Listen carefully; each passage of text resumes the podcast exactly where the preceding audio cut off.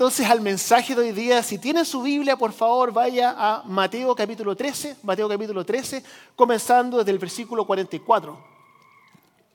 Mateo capítulo 13, comenzando desde el versículo 44. Vamos a tener también en la pantalla el versículo. Y dice así, este es Jesús hablando, dice así, el reino de los cielos es como un tesoro escondido en un campo cuando un hombre lo descubrió, lo volvió a esconder y lleno de alegría fue y vendió todo lo que tenía y compró ese campo. También se parece el reino de los cielos a un comerciante que andaba buscando perlas finas. Cuando encontró una de gran valor, fue y vendió todo lo que tenía y la compró. Bueno, nosotros hoy día estamos comenzando una nueva serie que se llama Parábolas para la Vida. Y vamos a estar hablando sobre seis parábolas que Cristo compartió con las personas que estaban escuchando, que a nosotros también nos van a servir para poder aplicarlo a nuestra vida diaria. Así que este mensaje de hoy día va a estar separado en dos partes. La primera parte voy a estar hablando respecto a una introducción, respecto a que nosotros podamos entender qué es lo que es una parábola. Y la segunda parte me voy a referir específicamente a esta primera parábola que vamos a estar hablando hoy día. Así que quiero comenzar con una pregunta. ¿Usted alguna vez le ha pasado que usted está escuchando a alguien hablar, pero usted no se puede concentrar en lo que la persona está hablando? Maridos, ¿les ha pasado? A mí me ha pasado, lo confieso, que de repente estoy escuchando a mi esposa hablar, pero no me pasa muy seguido, me pasaba mucho más antes pero que yo la estoy escuchando. Ella me está hablando y yo la estoy mirando a los ojos y ella me está mirando a los ojos y yo sé que me está hablando, pero mi mente no puede concentrarse en lo que ella está diciendo. Mi mente está en otra parte. Y el problema es que de repente escucho los sonidos que está emitiendo y luego siento que el tono sube y yo digo, ay, parece que esa fue una pregunta. Pero no sé qué preguntó, pero sé que preguntó algo. Entonces ahí estoy corriendo peligro, puedo contestar sí, puedo contestar no, ¿qué es lo que va a pasar? Bueno, no es una sensación muy, muy agradable. Pero quizá a usted le ha pasado al revés también, que usted le está hablando a alguien y usted siente que esa persona a la cual usted le está hablando no lo está escuchando. No está escuchando nada, uno está hablando y no lo está escuchando. Y peor aún, usted alguna vez ha visto a dos personas que se están hablando y ninguna de las dos se están escuchando que lo único que están haciendo es tratar de debatir un tema y la persona lo único que está haciendo es esperar que la otra persona pare de hablar para la persona solamente poder decir lo que esa persona quiere decir. Esto es un problema hoy en día. Creo que es un problema que tenemos nosotros hoy día en nuestra sociedad. Que muchas veces nosotros estamos cerrados en lo que nosotros ya sabemos, en lo que nosotros ya creemos y en nuestras perspectivas. Entonces, cuando uno escucha debates, por ejemplo, en la televisión, a mí me encanta escuchar debates respecto a temas interesantes, pero los debates que no me interesan es cuando las dos personas están debatiendo y lo único que quieren es que la otra persona cambie su punto de vista. No me gustan esas porque no, uno no, no, logra ningún tipo de progreso en eso. Pero las conversaciones que sí me interesan mucho es cuando una persona puede estar a este lado del espectro, ¿cierto? De la perspectiva, tienen, tienen posiciones opuestas y la persona que está aquí, que es opuesta a esa otra, genuinamente tiene curiosidad y genuinamente piensa que la otra persona quizás tiene una perspectiva que a él le va a servir para poder crecer. En otras palabras, el objetivo es poder lograr encontrar la verdad y poder seguir la evidencia hasta donde uno pueda acercarse más y más a la verdad. Las conversaciones debieran ser más como como un, como un accidente de auto. Las conversaciones debieran ser más como cuando uno va al cine y ve una, una película. Las conversaciones debieran ser más como, como por ejemplo, uno eh, ve una escena del crimen. En otras palabras, la película sucedió, la escena del crimen sucedió, el choque de, de, de carros sucedió. Diferentes personas vieron diferentes cosas desde diferentes perspectivas y el objetivo es simplemente poder descubrir qué fue lo que pasó. Entonces creo que eso es muy importante entenderlo, pero el problema hoy en día es que siento que nos cuesta escucharnos. Nos cuesta realmente escuchar a la otra, a la otra persona. Nos cuesta interesarnos por la perspectiva que otra persona pueda tener respecto a un tema que nosotros asumimos que manejamos, pero simplemente queremos que la otra persona se sume a nuestro lado de la verdad.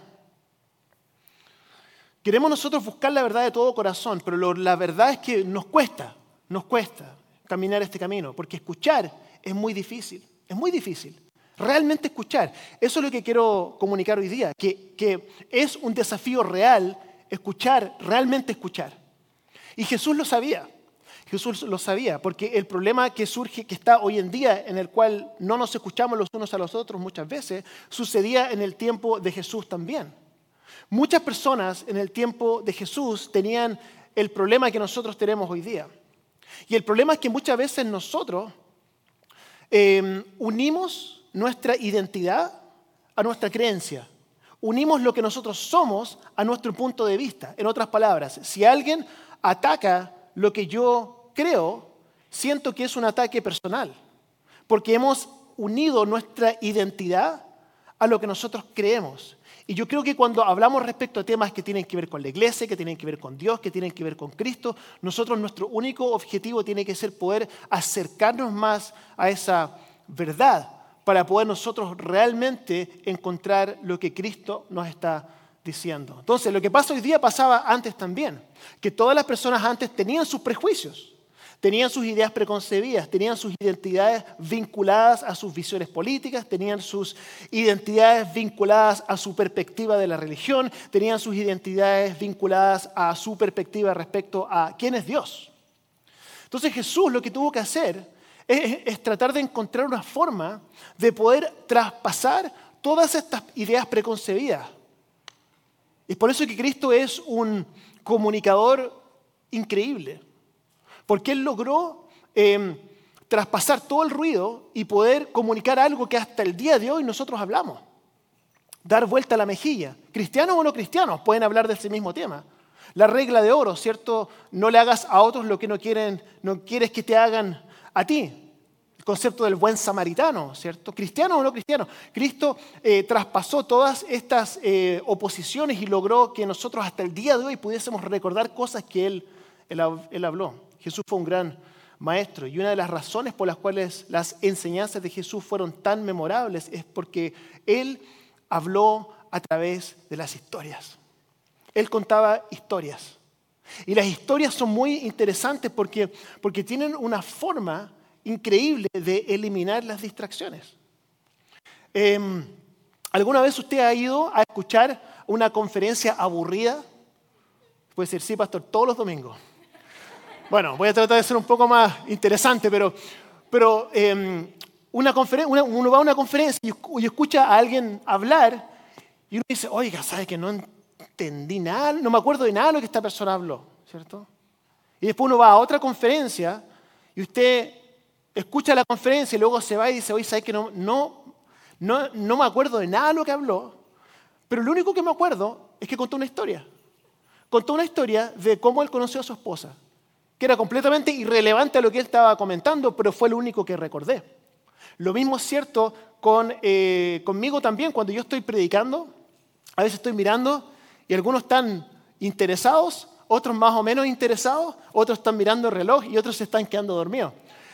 Entonces, cuando llegan esos momentos, a veces yo hago así, ¿cierto? Como que le doy un poco más de energía a ver si despiertan, eh, o trato de hacer algún gesto, o subo el volumen. Pero, pero no hay nada que pueda agarrar la atención, yo lo experimento, agarrar la atención como una historia. Y Cristo esto lo sabía. Por eso que Cristo usaba historias. Y las historias que Cristo usó no fueron solamente cualquier tipo de historias. Cristo decidió usar un tipo de historia en particular que son las parábolas. Y las parábolas no son como cualquier otra historia. La parábola es, esto, se lo, voy, a definir para que, usted, para que podamos tener una definición a la cual vamos a estar volviendo en esta serie. Una parábola, ¿qué es lo que es una parábola?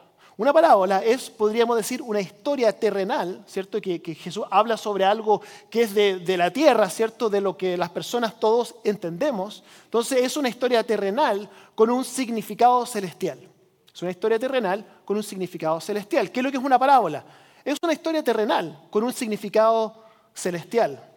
Y las parábolas no eran solo historias regulares, sino que las, parábolas eran historias cortas y, el hecho de que fueran historias cortas permitía que fueran portátiles. En otras palabras, que uno en cualquier momento las podía recordar y poder comunicarlas. Lo otro que tenían estas historias es que no tenían mucho detalle. No había mucho detalle dentro de estas parábolas, lo cual también hacía que fueran fáciles de recordar. Pero una de las cosas más interesantes respecto a, las parábolas, no solamente que eran cortas y eran fáciles de recordar, sino que también poseían eh, un significado que era profundo, pero que no era obvio. No era un significado obvio. Las personas que escuchaban las historias se iban de escuchar la historia y decían, oiga, ¿sabe que realmente interesante la historia, pero no estoy seguro de saber el significado? Por eso que luego se acercaban a Cristo los discípulos decían, oiga, está buena la historia, pero no, no, entendí nada. ¿Qué significaba la parábola? ¿cierto? ¿Cuál es el significado de la parábola? Pero esto era intencional. Cristo lo hacía intencionalmente. Y la razón por la cual lo hacía intencionalmente, porque lo que Cristo quería era lograr que las personas que lo escucharan pudiesen ellos mismos ir descubriendo el significado. Eso invitaba al diálogo, invitaba a la conversación, invitaba a que las personas que escucharon la parábola pudiesen ir descubriendo por ellos mismos qué es lo que significaba la parábola. Entonces el objetivo principal de las parábolas de Jesús no era solo enseñar algo nuevo, y esto es muy importante, que la, la razón de las parábolas no era solamente que las personas pudiesen aprender algo nuevo, sino que las personas que escuchaban las parábolas pudiesen también cuestionar lo que ya asumían que era cierto escuchaban la parábola y era como que, oye, yo siempre pensé que, que, Dios era así, yo siempre pensé que el mundo era así, yo siempre pensé que la religión era así, yo siempre pensé que las relaciones eran así, yo siempre pensé que la política era así, pero estoy escuchando esta historia y me estoy dando cuenta que quizás no es tan así como yo creía. Entonces el objetivo de la parábola para ellos y para nosotros también no es solo aprender algo nuevo, sino que desaprender algo que nosotros quizás siempre asumimos que era de una cierta forma y ahora estamos descubriendo que no era así. De hecho, aprender algo nuevo que nunca supiste, yo pienso que es tan importante o quizás más importante que desaprender lo que siempre usted pensó que era cierto, pero que en realidad era falso. Eso es uno de los objetivos de, de las parábolas. Entonces, mientras comenzamos hoy día, quiero presentarle un concepto que quizás usted siempre pensó que era de cierta forma, pero que vamos a descubrir hoy día que realmente quizás nunca lo fue así. Entonces quiero preguntarle, si usted se recuerda, algunos de ustedes quizás lo saben, pero ¿cuál es el tema central de las parábolas? ¿Cuál es el hilo conductor de las parábolas? ¿Cuál es el tema al cual Cristo siempre vuelve cuando está hablando en parábola? No importa si no lo saben. El reino de los cielos. El reino de los cielos. Cristo habla sobre el reino de los cielos. El reino de los cielos es como. El reino de los cielos es como. El reino de los cielos es como. Pero lo que nosotros tenemos que desaprender hoy día es que, por ejemplo, cuando yo crecí, cuando yo estaba creciendo dentro de la iglesia, yo pensé que el reino de los cielos era el buen lugar. En otras palabras, uno entra a este mundo y uno vive su vida, ¿cierto? Y en la vida uno hace cosas buenas y uno hace cosas malas. Y al final de la vida Dios se va a encontrar con uno y va a hacer un análisis. ¿Cuántas cosas buenas usted hizo? Si usted hizo más cosas buenas que cosas malas, usted se va a ir al buen lugar. Y si usted hizo más cosas malas que cosas buenas, usted se va a ir al mal lugar, al lugar malo. Entonces yo pensaba que cuando Cristo hablaba respecto al reino de los cielos, estaba hablando respecto a la vida después de la muerte. Eso es lo que yo pensaba. Pero la verdad es que lo que Cristo está hablando es algo diferente dentro de esta historia. Usted lo va a poder descubrir, que está hablando sobre otra cosa. Porque de hecho también uno tenía un lugar geográfico en su mente, ¿cierto? Cuando usted pensaba en el buen lugar, el buen lugar estaba arriba o abajo, arriba. Y el mal lugar, ¿dónde está el mal lugar? ¿Arriba o abajo? Abajo, ¿cierto? Pero lo interesante es que usted va a descubrir, y quiero que usted lo descubra por sí mismo, cuando usted vea lo que Cristo está hablando, no está hablando respecto a la vida después de la muerte, no está hablando de un lugar geográfico que sea otro que este, sino que Cristo está introduciendo el reino de los cielos que se desarrolla aquí y ahora. Cada vez que él habla respecto a los reinos de los cielos, no está hablando sobre algo que va a pasar en el futuro, sino que está hablando sobre algo que está sucediendo hoy en día, el reino de los cielos está entre nosotros. El reino de los cielos está a la mano. El reino de los cielos es inminente. Podemos vivirlo, podemos probarlo, podemos tocarlo. Está aquí entre nosotros. Y eso es lo que Cristo está introduciendo dentro de estas parábolas. Está presentando una nueva forma de vivir. Está presentando una nueva forma de pensar. Está presentando eh, el hecho de que la generosidad puede triunfar sobre la codicia. Está hablando de que el perdón puede triunfar sobre el resentimiento. Está presentando un reino.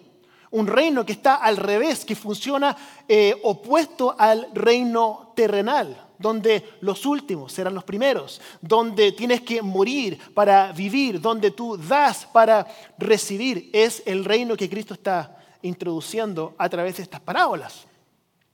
Todo esto está pasando aquí. Entonces Cristo viene anunciando que hay un nuevo reino que está surgiendo y tomando posesión de nuestro reino actual. Esto es lo que Cristo habló dentro de estas parábolas. Y usa las parábolas para describir el reino de los cielos. Está describiendo este reino a través de las parábolas. Y por eso que dice el reino de los cielos es como, el reino de los cielos es como, el reino de los cielos se parece a esto, se parece a esto, se parece a esto otro. Pero si usted como yo se va a hacer la pregunta, oiga, ¿por qué tiene que decirme el reino de los cielos es como esto o es como lo otro? Dígame lo que es nomás. Dígamelo. Este es el reino de los cielos. Ah, ya, ok, ahora lo entiendo y ahora puedo seguir adelante. No, pero si usted se da cuenta, cuando usted está tratando de explicarle algo a alguien, ¿cómo usted lo hace? Por ejemplo, si usted quiere explicarle a, alguien el sabor de un, el sabor de un helado, ¿cierto? Una, nieve, ¿cierto? Un sabor que esta persona nunca ha probado, ¿qué es lo que usted va a hacer? Usted va, va, a, va a usar con, lo conocido para describir lo desconocido. ¿Cierto? Entonces, si hay un sabor de helado que esta persona nunca ha probado, uno le va a decir, bueno, es como la mezcla entre vainilla y frutilla, así como al medio. Bueno, esta persona ha probado la vainilla, esta persona ha probado la frutilla, entonces se puede imaginar más o menos lo que va a ser el sabor. Si usted le está tratando de explicar a alguien la personalidad de una persona que esta persona nunca ha conocido antes, ¿cierto? Uno le va a explicar eh, va a usar lo conocido para explicar lo desconocido. Entonces uno va a decir, bueno, tiene como la, personalidad de, Joel, ¿cierto? Pero como la sensibilidad de Rodolfo. Entonces conoce a Joel, conoce a Rodolfo y se puede imaginar más o menos cómo puede ser esta persona. Se usa lo conocido para describir lo desconocido. Pero ¿cómo lo hace uno cuando uno le está tratando de describir algo a alguien en lo cual no tiene ninguna categoría para poder describirlo? Alguien que que nunca, usted quiere describirle la playa alguien que nunca ha estado en la playa, nunca ha visto fotografías de la playa, nunca ha escuchado el sonido de las olas. ¿Cómo uno se lo puede describir? Uno tiene que volverse un poco más creativo, ¿cierto? O cómo describirle a alguien qué es lo que se siente ser papá a una persona que nunca lo ha experimentado. Se vuelve un poco más difícil, como que uno no encuentra categorías para poder describírselo. Bueno, es lo que Jesús está tratando de hacer con el reino de los cielos. El reino de los cielos para Cristo es absolutamente conocido, pero se lo está tratando de describir a personas que no lo han vivido y no saben lo que es. Entonces está diciendo, el reino de los cielos es como, es como, es como, es como. Entonces dentro de toda esta serie vamos a estar descubriendo diferentes perspectivas para nosotros poder descubrir qué es lo que es realmente el reino de los cielos. Cristo está usando lo conocido, lo que nosotros podemos entender, para describirnos algo que aún es desconocido para muchos. Entonces, em, en esta serie vamos a estar hablando respecto a seis de estas parábolas. Hoy día vamos a hablar respecto, a la primera. Y, y mi objetivo es que podamos aprender primero qué es lo que es el reino de los cielos. Número dos, que vamos a desaprender lo que no es el reino de los cielos y nosotros poder descubrir cuál es nuestro lugar dentro de este reino. Así que vamos a comenzar hoy día con con la parábola del tesoro escondido. Dani, se me acabó el agua, ¿me puedes traer un poquito más, por favor? Una, una, en el guest lounge, por favor. Disculpe que se me seca la boca y luego... Um, parábola del tesoro escondido. Entonces, esa es, la, esa es la parábola que vamos a hablar hoy día. Y quiero hacer una pregunta. ¿Usted alguna vez ha perdido algo valioso? ¿Se le pierde algo valioso? Hace meses atrás fui a Sex Flags y se me perdió la billetera. La billetera se dice, ¿cierto? La, como la billetera, el wallet. Y bueno, tuve que volver a las tarjetas y todas esas cosas, tuve que solucionar ese problema, que es una, una cosa pequeña, ¿cierto? No, no, es, no es gran cosa. Pero algunos de ustedes han perdido cosas importantes en su vida. Han perdido una gran suma de dinero o han perdido una relación importante o alguien en su vida ha fallecido. Y eso es una pérdida grande. Lo que Cristo está tratando de explicar en esta parábola es el valor del reino de los cielos. Está tratando de explicarnos qué, cuál es el valor que tiene el reino de los cielos. Porque hay ciertas cosas que nosotros valoramos sobre otras. Mateo capítulo 13, voy a volver a leerlo, lo que acabamos de leer en, en Mateo capítulo 13, versículo 44 al 46. Dice así, el reino de los cielos es como un tesoro escondido en un campo. Cuando un hombre lo descubrió, lo volvió a esconder. Y lleno de alegría fue y vendió todo lo que tenía y compró ese campo. También se parece el reino de los cielos a un comerciante que andaba buscando perlas finas. Cuando encontró una de gran valor fue y vendió todo lo que tenía y lo compró. Lo que está hablando esto, Cristo está diciendo que todos nosotros estamos buscando algo. Estamos nosotros en un camino en nuestra vida en, el cual estamos buscando. Todos estamos buscando. Mi hijo Justin el otro día traté de contarle un, un chiste que a mí me pareció muy gracioso, pero él para mí era un dad joke, entonces él no le gustó el chiste y no lo encontró, no divertido. Eh, se los voy a contar. Quizás, bueno, ustedes me van a decir si es chistoso o no, se van a reír, muchísimas gracias. Se van a, me van a decir si es chistoso o no. Bueno, mi hijo en su, tele, en su cell en su teléfono estaba así scrolling, scrolling, scrolling, scrolling, y yo le digo, le digo, Justin, ¿lo encontraste? Like, finally, did you find what you're looking for? Porque mi idea es que él ha estado buscando algo durante tres años en su teléfono. Y mi sueño es que llegue un momento en que él mire el teléfono y diga, oh, por fin lo encontré. Y él puede agarrar el teléfono y botarlo, ¿cierto? No lo necesito nunca más porque por fin lo encontré. Ok, algunos de ustedes entendieron mi humor. Es dad joke. Pero ¿sabe que creo que esa es una, una imagen de, de nuestra vida? En el cual nosotros estamos buscando, buscando, buscando, buscando, buscando y, tratamos de encontrar y pensamos que no, va a ser lo siguiente, va a ser lo siguiente, va a ser lo siguiente. Es como la canción de, de YouTube hace años atrás, ¿cierto? I still haven't found what I'm looking for. Todavía no he encontrado lo que estoy buscando. Y esta canción habla respecto a que todos estamos en una búsqueda. Estamos buscando propósito, estamos buscando significado, estamos buscando gozo, estamos buscando estabilidad, estamos buscando lo que hablamos la semana pasada, ese shalom, que podamos nosotros finalmente decir, ah, por fin tengo todo lo que he buscado. Entonces esta parábola está hablando respecto a esto, respecto a personas que estaban buscando algo y todos nosotros estamos buscando algo que podríamos decir, todos nosotros estamos buscando nuestra perla preciosa, todos nosotros estamos buscando nuestro, nuestro tesoro escondido. Y la parábola continúa diciendo que, que ambas personas que estaban buscando finalmente lo encuentran. Y eso nos da esperanza, que finalmente encuentran lo que están buscando. Y me encanta esa promesa, que hay una promesa para el que busca, que la persona que busca de todo corazón va a encontrar. Jesús habla de esto en, en Mateo capítulo 7 comenzando desde el versículo 7. Un texto bastante conocido dice, pidan, dice Jesús, dice, pidan, y se les dará, busquen y encontrarán, llamen y se les abrirá. Porque todo el que pide recibe, el que busca encuentra y al que llama se le abrirá. Algunos de ustedes pienso que están aquí hoy día necesitan escuchar esto. Usted necesita escuchar que si usted está buscando, usted está buscando, siga buscando, siga buscando busque, busque en la palabra, analice, ¿cierto? Siga adelante. El reino de los cielos no es algo que simplemente se busca y se encuentra. El reino de los cielos no es así. No es que uno busca el reino de los cielos, ah, por fin lo encontré, ¿cierto? Lo dejo ahí y puedo seguir por mi vida. No, el reino de los cielos es como, es como una caja, que uno abre la caja y dentro de esa caja hay tres cajas y cada una de esas tres cajas tiene tres cajas más adentro y cada caja que uno descubre es mejor que la caja anterior. Vamos buscando y vamos encontrando y vamos caminando. Es lo que Cristo está haciendo al introducir para nuestra vida el reino de los cielos. Y la promesa es que usted lo va a encontrar. O la pregunta que le quiero hacer a usted en esta mañana es, ¿es usted está buscando? ¿Está buscando? ¿O está, como decimos en Chile, sentado en los laureles? Ah, ya lo encontré, ¿cierto? Estoy, estoy bien. Ya no tengo más que buscar, no tengo más que escudriñar. La promesa es que usted busca y lo va a encontrar. Ellos lo hicieron encontró el tesoro, encontró la perla de gran precio. Y lo que encuentran, esto es tan importante, lo que ellos encuentran es tan valioso que ellos vendieron todas sus posesiones para poder tomar esto que encontraron, que es el reino de los cielos. Es tan valioso que vendieron todo para poder encontrar esto y para, para poder tomar posesión de esto. Lo que está hablando el texto es que la perla de gran precio no es gratis, Lo que está hablando es que este tesoro escondido no es gratis, tiene un precio y el precio es altísimo. Les costó todo. Y usted puede decir, oiga, pastor, es que,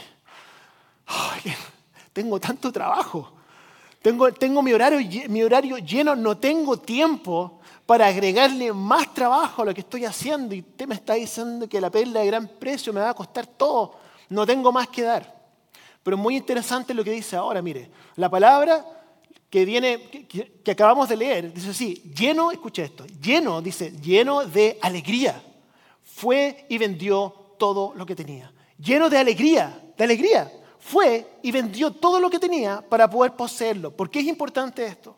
Porque yo crecí creyendo, escuche esto, yo crecí creyendo que el resultado de mi trabajo y de yo eh, eh, sacar todo de mi vida, que el resultado de, sacar todo de mi vida iba a ser que finalmente iba a poder encontrar lo que estaba buscando. No está diciendo esto aquí.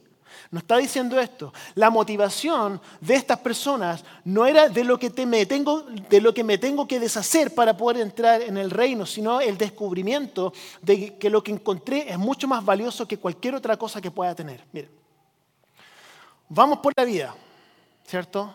Esta persona buscando, ¿cierto? Descubrió este tesoro escondido.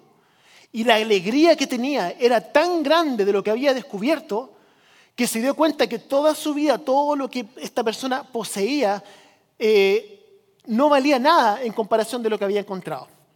Otro ejemplo, imagínense que, que hay una casa que vale un millón de dólares. Usted dice la casa, oiga, qué linda la casa, pero qué cara es la casa, oiga. Pero una persona se le acerca y le dice, yo le puedo dar esa casa por mil dólares. ¿Qué es lo que hace usted? Es un sueño, ¿cierto? Pero uno puede decir, pero es que no tengo ni mil dólares. ¿Cómo lo hago? Usted va a encontrar la forma.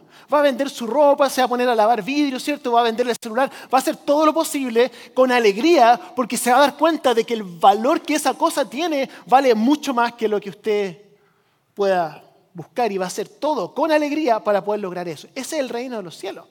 Eso es lo que se está describiendo en este texto, con gozo, ¿cierto? Entonces la pregunta que quiero hacerle hoy día, antes de, ir terminando, esta es la pregunta que quiero hacerle. ¿Cómo, cómo, va, ¿Cómo va la búsqueda? ¿Cómo va su búsqueda? ¿Está buscando? ¿O está así como, eh, vengo a la iglesia, eh, sí, como que estoy bien? ¿Cómo está, ¿Cómo está esa búsqueda? ¿Está buscando? Yo creo que si usted está aquí hoy día es porque usted está buscando. Yo de verdad lo creo. Yo también lo estoy, también lo estoy buscando. Porque lo que quiero que nos saquemos de nuestra mente es que uno dice, ya, entiendo el Evangelio, sé quién fue Jesús, entregué mi vida a Cristo, estoy listo. No, hay que seguir, hay que seguir cada vez más profundo, cada vez más profundo, cada vez más profundo. Voy a terminar con esto. Eh, estaba orando para poder comunicar bien lo que quiero decir ahora. Quiero que, que lo pueda entender como lo estoy diciendo. Escuché a alguien una vez decir que el valor de algo está determinado por el precio que alguien está dispuesto a pagar por él. Nosotros con mi esposa estamos en el proceso de vender nuestra casa en Chile. Estamos vendiendo la casa. Y hay un, proceso, digamos, no necesariamente largo, pero es un proceso. Entonces tiene que ir el tasador y el tasador tiene que ver la casa y tiene que decir, bueno, esta casa vale X cantidad de dinero. Y nosotros también vamos a tener nuestro punto de vista respecto a cuánto vale la casa, ¿cierto? Entonces el tasador tiene una opinión, nosotros tenemos una opinión, pero la realidad es que la persona que define el valor de la casa es el precio que alguien está dispuesto a pagar. Puede ser más, puede ser menos. Quizá usted esté aquí en esta mañana y usted piensa que usted no tiene mucho valor. Usted piensa que el valor está determinado por lo que usted piensa de usted mismo. Dice, no, como que no, no sé si valgo mucho o su valor usted piensa que está determinado por la opinión de otra persona. Pero la verdad es que el valor suyo está determinado por una cosa y solamente una cosa. Está determinado por el valor, por el precio que alguien está dispuesto a pagar por usted. ¿Qué es lo que significa eso? Cristo dio su vida por usted. Entonces el precio que usted tiene, el valor que usted tiene, es la vida de Cristo. Nunca ponga eso en duda, nunca lo ponga en duda. Entonces la pregunta que viene ahora es, ¿qué hacemos nosotros con esta información? ¿Qué hacemos nosotros con el, con el valor que Cristo nos ha dado? Y la respuesta a eso es nosotros dar nuestra vida por el reino que Cristo vino a establecer. Y usted puede decir, bueno, em, sí, encuentro que el reino de los cielos vale mucho, vale mucho. Pero la realidad es que el reino de los cielos, el valor del reino de los cielos está también determinado para usted por el precio que usted está dispuesto a pagar por vivir en ese reino. ¿Cuál es el precio? Bueno, para, para que el, control, el que encontró el tesoro fue toda su vida, todas sus posesiones. Para el que encontró la perla escondida también, toda su vida completa. Entonces la pregunta es, ¿cómo respondemos a esto? Respondemos a esto caminando en el reino, comenzando a caminar en el reino. Porque no solamente es descubrir, descubrir, descubrir, sino que es descubrir y luego comenzar a transformar nuestra vida para vivir acorde a los principios de este reino.